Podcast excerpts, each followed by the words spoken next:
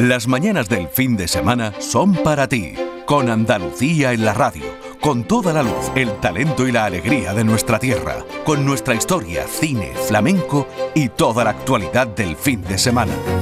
Días de Andalucía, con Domi del Postigo, los sábados y domingos desde las 9 de la mañana. Quédate en Canal Sur Radio, la radio de Andalucía. Siempre ha echado con la risa en los labios. Siempre no. Delante de mí por lo menos. Esto es otra cosa. Sí, Tú tienes tu por qué, sí. como te ha dicho antes. Ya sabe que sí, ¿no? Mala persona. Mala persona, dice. Bueno, ahí están los sonidos ambientales que se producen en un teatro, las toses, ese- ese- esa especie de las risas de fondo, el envoltorio.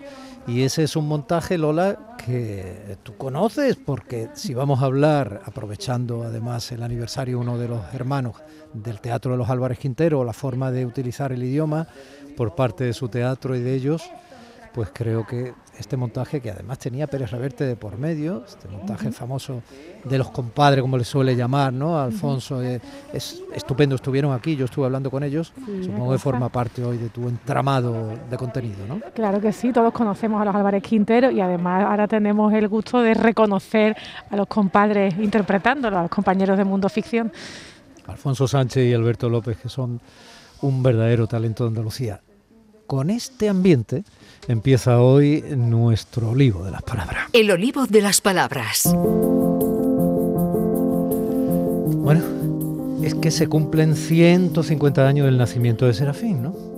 Serafín Álvarez Quintero, su hermano Joaquín Álvarez Quintero, son los, los hermanos Álvarez Quintero, trabajaron tanto juntos que ellos decían que eran como un solo ser, que ya no es que se quitasen la palabra de la boca, sino que se quitaban el pensamiento. Y de ellos queremos hablar hoy, sí. Mi querida catedrática de la lengua y marquesa de nuestro olivar léxico, eh, gramatical, sintáctico, semántico, morfológico y todo lo que haya que meterle de lógica lingüística a todo esto. Eh, verte esos ojos claros aquí dentro del estudio, mola. Es que, bueno, los oyentes tienen que saber que normalmente yo hablo desde Sevilla, del estudio de la Cartuja, y no coincido con Domi, que está aquí en Málaga, y hoy he venido a, a verlo para, para eso que decíamos de chica, para ajustarle las cuentas. Sí, sí, pues eso, para ajustarle las cuentas. Pero es que tienes aquí un- una bonita cita también, ¿no? En Málaga, Sí, ¿no? eh, Creo que conviene hablar de ello, ¿no? Hoy espero que los malagueños nos acompañen a las 12 en la Malagueta, en el Festival de Filosofía del Mal que organiza nuestro coterráneo cordobés, el gran filósofo José Carlos Ruiz, y a las 12 tengo el privilegio de moderar un coloquio entre dos grandes filósofos, Ana Carrasco Conde y Juan Arnau. Qué bien, es como una especie de pugilato del pensamiento, ¿no? ¿Cómo dais guantás sin utilizar el físico? El coloquio se llama Decir el mal, y permíteme el juego de palabras, espero que salga bien. Bueno, bueno, eso estoy seguro, vamos. Qué bien lo de decir el mal, qué bien suena, qué atractivo, qué atractivo. Bueno, hablemos de los Quinteros. Sí, hablamos de los quinteros porque tienen que ver, obviamente, en nuestro olivo de las palabras. Como, como has dicho, estamos celebrando en estos meses el aniversario de nacimiento de Serafín Álvarez Quintero y es que además hay una compañía de teatro que está desarrollando un espectáculo sobre los Álvarez Quintero, que son eh, los protagonistas de, por ejemplo, en este fin de semana, la producción que representa algunas de sus piezas más, más carismáticas en el Cartuja Center de Sevilla. Yo, de hecho, voy a ir mañana domingo, están también la semana que viene, en la compañía, como tú has mencionado, donde están Alfonso Sánchez, Alberto López, también las actrices Carmen Canivel y Antonia Gómez. Entonces es la oportunidad para, a partir de ese estreno teatral, hablar de los Álvarez Quintero y su relación con el andaluz. Bueno, todos hemos asistido a algunos de sus sainetes, ¿no? Los que peinamos ya canas desde niños, vamos, y, y lo- los poníamos, los podíamos ver además en televisión, cosa que ya ha dejado de, de poder hacerse, pero bueno. Sí, Ellos los- entraron en desgracia, además, ¿no? Se les empezó a calificar durante, inmediatamente después de la transición, les cayó encima etiqueta política, les cayó encima etiqueta de, de populacherismo, ¿no? Por utilizar un término que no sé si es apropiado. Sí hay que hacer un esfuerzo a veces por, por sacar las cosas de su quicio, quiero decir. A veces nos acostumbramos a que las cosas están en un sitio, en una posición, y hay que, mm, es un verbo un poco cursi, revisitarla o al menos redescubrirla. Los Álvarez Quintero fueron mm, eh, muy famosos en, eh, en, la primera mitad del siglo XX, debutan en Madrid en 1888 y eh, a partir de ahí comienzan a tener un gran éxito, sobre todo con obras que son del tipo de sainete, obras humorísticas, algunas de ellas muy famosas, El genio alegre, Malva loca, Mariquilla terremoto, obras que se representan en Madrid, que giran por toda España en los años 30 y de hecho muchos de nosotros hemos conocido a los Álvarez Quintero, los sainetes que se representaban en los colegios, también el teatro de aficionado durante un tiempo le tuvo un, gran cariño a las obras de Álvarez Quintero. Eh, y quizá mm, por el tipo de representación, de ambientación escénica que ellos hacían, nos hemos quedado con que eh, los Álvarez Quinteros son los autores de una literatura dramática muy tierna, muy inocente, eh, meramente humorística. Bueno, en primer lugar hay que mm, eh, volver a repasar su biografía. Estamos hablando de dos hermanos que fueron miembros de la Real Academia Española, que allí contaron con el apoyo de José Ortega Munilla, que es el padre de Ortega y Gasset, que también escribieron otro tipo de piezas. La primera ópera que estrena en España una mujer, que fue María Rodrigo, fue una compositora, contaba con la letra de los Álvarez Quintero. El libreto de esa ópera fue obra de los Álvarez Quintero, basado a su vez en una rima eh, bequeriana. Quiero decir, escribieron no solo sainetes, pero claro, es verdad que además esos sainetes podemos eh, releerlos y encontrar en ellos algunas virtudes, bastante virtudes dramáticas muy interesantes. Los diálogos de los Álvarez Quintero tan ágiles, tan vivaces, esas mujeres que están, como diríamos ahora, tan empoderadas, ¿no? que le dicen a sus parejas, pues tú te callas, tú te sientas, tú me dejas, yo hoy no te hablo. ¿no?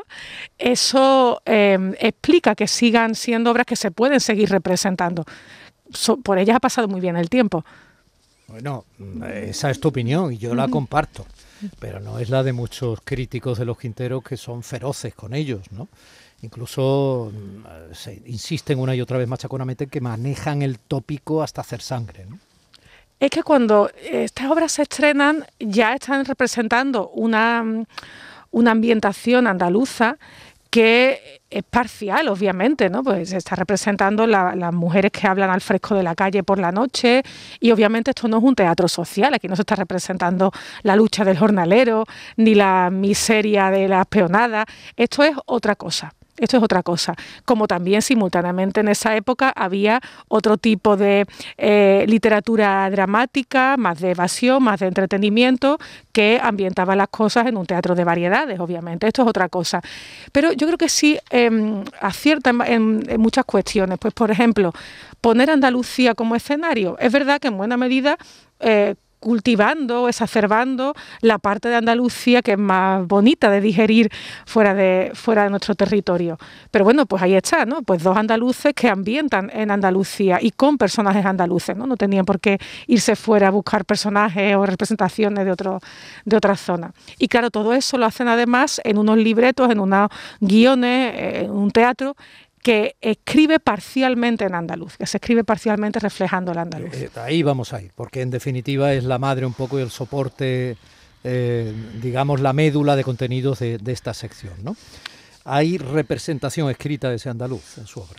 Sí, eh, de manera mezclada, quiero decir. Los eh, sainetes de los Álvarez Quintero tienen sus acotaciones escritas en lo que nosotros llamaríamos español estándar, escritas en nuestra ortografía. Y entonces, pues la ambientación va diciendo, pues por ejemplo, en Ganas de reñir, pues esta es martirio. es magnífica. Esta es magnífica, sí, yo, sí. Yo la he hecho, Lola. Yo te invito Sí. a que un día la hagamos los dos. Pues por ejemplo ahí se dice, pues Martirio tiene los ojos negros y esta tarde tiene negras las intenciones. Y eso se escribe en el español estándar.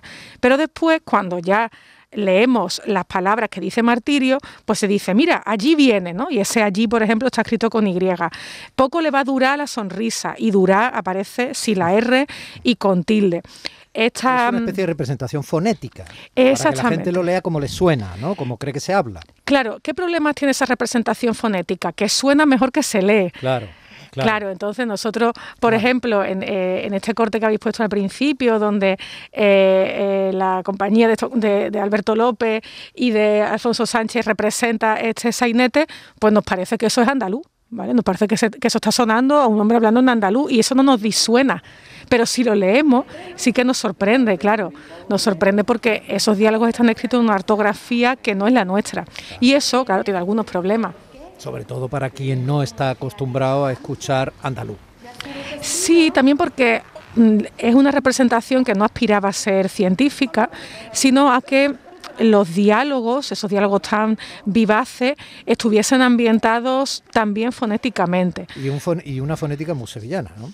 Sí, sí, esos aires sevillanos. No es que yo lo reproche como andaluz, ¿eh? lo que te quiero decir es que está claro que más o menos utilizaban lo que suena a sevillano como andaluz. Y, también urbano, es un sevillano urbano, porque claro, claro, aparece mucho yeísmo, bueno, esto es bastante general en Andalucía, pero por ejemplo aparece, la mayoría de los personajes sesean, o sea, dicen zapato, pero no dicen sábado, ¿no? O sea, no cecean. No dicen sábado, ¿no? Efectivamente. Se está privilegiando pues un tipo de andaluz que es obviamente muy, muy similar al de la capital em, sevillana. Bueno, es parte de ese costumbrismo teatral representar el andaluz, no son los primeros que lo hacen. Sin embargo, cuando coge a una chica de Valladolid para interpretar ese andaluz leído de los Álvarez Quintero, mira cómo suena. La cuestión es reñir sin motivo alguno. Se tienen a una chica de Valladolid, a una chica de Valladolid. Concha Velasco. Voy a encender un cigarro. ¡Ay! ¡Ay, qué sangre más gorda le ha dado su divina majestad! En tu Arenales del Río no se encuentra otro. Dios mío, ¿qué habré hecho yo para que me dé semejante castigo? Yo, que soy una tira de triquitraque, enamorada de un hombre que hasta para pagar un fósforo echa tiempo. Y no hay nada más que hacer así. Sangre gorda. Y ya está pagado. Qué grande, Concha Velasco. Sí, pero si me permites... Sí, sí, yo sé que tú vas a poner tus peros y tus Hay cosas. que no son fáciles de imitar. A ver, eh, Concha Velasco eh, nos suena muy bien y muy andaluz, como dice Fósforo, pero hay una cosa muy difícil de imitar para los que no son andaluces, que es la posición de la S. Eh, y esto es algo muy imperceptible para los propios andaluces. En general, la S andaluza está muy adelantada. Eso quiere decir que está muy cercana a los dientes. Y cuando, o sea, que, la, S castellana está un poquito más atrás, más central. Y cuando nos imitan a los andaluces o cuando quieren recrear el acento andaluz, extreman la posición de esa S andaluza. Se, ponen, se pasan mucho, ¿no? Ponen una S que ya es demasiado dental. Entonces, yo oigo esa S de Concha Velasco y digo, no, pues esta no es la, la, S, la S andaluza, pues la, está fingiendo que es lo que hacen todos los actores, una divina ficción bueno, por supuesto, pero funciona muy bien.